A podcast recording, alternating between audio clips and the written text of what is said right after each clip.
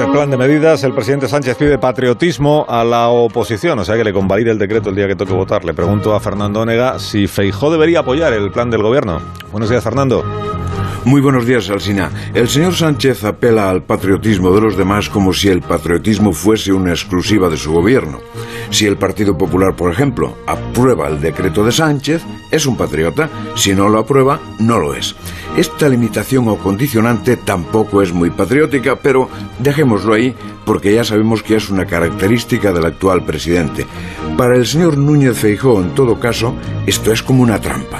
Será una de sus primeras actuaciones, si no la primera, como presidente nacional del PP.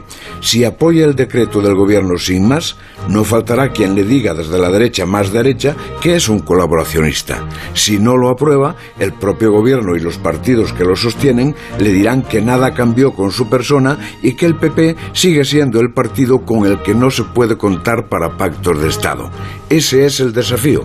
Con lo cual, el señor Feijó tiene que actuar según su conciencia y la conciencia dice que este momento del país está por encima de las estrategias de partido.